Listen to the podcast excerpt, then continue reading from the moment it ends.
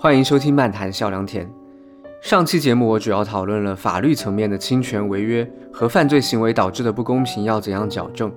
这期节目我们尝试在更大的时空尺度上来分析不公平的问题。Robin Nozick 讲过一个观点：只要我们回顾历史，发现财富的获得过程和转让过程都是公平的，那么现有的利益分配就也是公平的。Nozick 又举了一个诉诸直觉的例子。撇开从前的财产分配是否公平不谈，现在有一位天才的篮球明星，按照协议，他可以获得门票提成，每张票二十五美分。某个赛季有一百万人买了票，于是这位篮球明星就获得了二十五万美元的收入，远远超过一般的劳动者。Nozick 认为，既然观众购买门票，运动员获得提成这个财富转移机制并没有什么不公平的地方。如果我们假设初始的财富分配是公平合理的。那么，这样获得财富的方式就是正义的，无可挑剔。Nozick 以此证明，巨大的贫富差距并不一定会违背公平原则。我也同意这一点，但是 Nozick 举的这个例子并不典型。几千年来，没有多少富裕的人是通过类似卖门票的方式来获得财富。古代社会有各种名目的赋税和徭役，征收劳动群众的财产，强迫平民提供无偿的劳动。那时候普遍存在政治等级上的不平等。大航海时代之后的几百年里，西欧和北美能在全球范围内取得支配地位，大规模的奴隶制度和殖民体系起到了关键作用。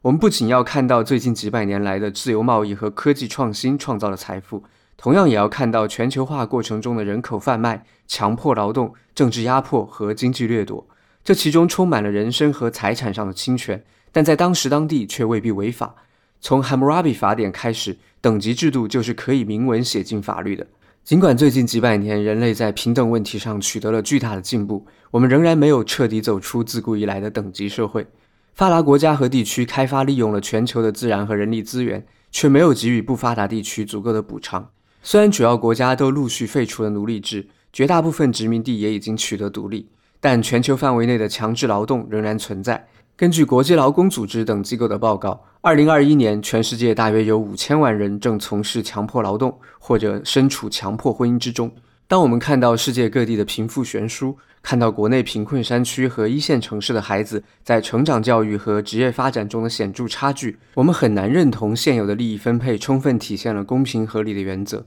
这不是因为贫富差距大本身不公平，而是很多财富的获得过程未必经得起公平原则的检验。类似等级社会那样利用自身所处的优势地位积累财富，并不符合付出与回报相匹配的原则。我们并不能决定自己出生在怎样的家庭，拥有怎样的天分，但这些不能选择、全靠运气的东西，却能很大程度上决定我们拥有多少社会资源，决定我们的人生难度。John Rose 就认为，像出生和天分这些与生俱来的东西带来的利益，不是我们道德上应得的，因为我们没有为此努力。所以应该把它们当作公有资产来分配。人们可以凭借出身和天分的优势去追求更大的利益，但前提是与此同时必须帮助改善劣势人群的利益。比如几个朋友一起玩游戏，游戏角色的能力值是随机分配的，我们事先都不知道谁会拿到比较高的数值。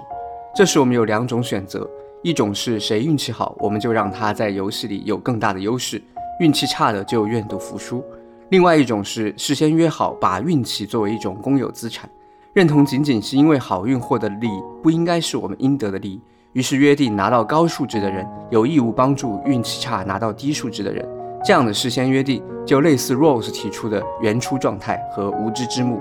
Rose 认为分享运气、互惠互利更符合公平原则。我也认同这样的理念，这也是付出与回报相匹配原则的自然推论。我相信有很多人在不知道自己未来运气如何的前提下，愿意选择这样分享运气的社会形式。尽管分享到什么程度很难达成一致，具体怎样操作也有不少困难，但仍然值得就总体原则达成共识。我们可以按照感受论来理解这里的利益，比如说各种公共设施可以改善基本生活环境，减少负面感受；又比如教育、职业发展等各种信息可以增加获得正面感受的机会，降低享受生活的难度。有人承受了本不该承受的痛苦，而我们也做不到无中生有的创造资源来改善他们的生活。只有生活优渥的人可以拿出资源帮助他们。既得利益者应该反思自己拥有的财富和资源是不是或多或少都源自天分和出身，而这些天生的运气可以在一定程度上算作人类的共有资产。所以有充分的理由承担属于自己的公正份额，来补偿运气不好、生活相对困窘的人们。至少好运的人应该意识到自己已经占了不少便宜，于是，在面对弱势群体的时候，就可以多一些关心，少一些计较。这种矫正公平并不符合人们的天性。第一章我们讨论过，人们对不公平的分配会感到不满甚至愤怒，但前提是自己不是既得利益者。如果自己是不公平的受益者，人们往往就会本能地认为这就是自己应得的，而不会去反思不公平的机制。能够真诚地认为自己因为天分和出身获得了额外的利益，进而感到有义务补偿弱势群体的人，恐怕不会太多。要实现反思和补偿，既要依靠个体对抗生物本能的理性思考，又需要社会制度上的保障。除了让一部分人分享优势来弥补另一部分人的劣势之外，还可以尝试改善我们的社会，让人生的发展路径更加丰富，创造更多发展自我、享受生活的机会。社会提供的路径越多，与生俱来的不公平造成的影响就会越小。就用游戏能力的例子来说，如果只有一种能力很重要，随机分配的能力值就会造成很大的不公平。但如果有十来种随机分配的能力，只要其中一两种很厉害，就能在游戏里玩得很好。那么不公平的情形就很可能会明显减少。除了政治制度和经济体系造成的不公平之外，还有因为性别、年龄、种族、性取向、职业等各方面不同导致的区别对待，也就是我们经常说的歧视、性别歧视、性向歧视、种族歧视、地域歧视等等。这些歧视仿佛是人类的一种天性，在漫长的历史中造成了严重的不公平，在世界各地都普遍存在。我特别想在这里提到计算机科学和人工智能的奠基人 Alan Turing。一九五二年，Turing 在协助警方调查自家失窃案的时候，坦诚了和同性友人的性关系。尽管他坚持这是双方自愿的私人行为，但在当时的英国，男性之间的性行为构成严重猥亵罪。Turing 在入狱和缓刑之间选择了缓刑，但条件是必须接受当时针对男同性恋的雌激素治疗。两年后的一天早上，管家发现 Turing 死了，死因是氰化钾中毒，旁边还有半只咬过的苹果。庆幸的是，几十年来弱势群体争取平等权利的事业取得了长足的进步。一九六七年以后，英格兰就不再将同性性行为视为犯罪。二零一四年，英国实现了婚姻平权，也就是允许同性合法结婚。其他国家和地区也有不少平权立法，但当今世界还远远谈不上消除了对性少数群体的歧视。性别平等的情况也是类似。长期以来，女性都处于从属于男性的位置，被排斥在社会主流之外，甚至很多时候被当作男性的财产。最近一百年来，主要国家的女性已经在政治上获得了与男性平等的权利。中国也将男女平等作为基本国策写进了宪法和法律。女性受教育和就业的比例也明显提高，但女性遭受的区别对待还远远没有得到解决。很多性别议题离形成共识还很遥远。从出生之前，女性就面临着筛选，仍然有很多父母更想生儿子而不是女儿。在接受教育的阶段，很多父母会更重视男孩，认为女孩接受教育没有那么重要，或者认为女孩天生就不适合数理类的课程，潜移默化地限制了女性的学术发展和就业方向。在职场上，很多行业和企业仍然有明显的性别偏好，不愿意录用女性，给予女性更少的晋升机会。在家庭内，女性被要求承担更多的家庭责任。承担绝大部分的家务劳动，对养育孩子负有更大的道德义务。也正是因此，男性才有更多的时间投入工作，从而获得职场上的优势。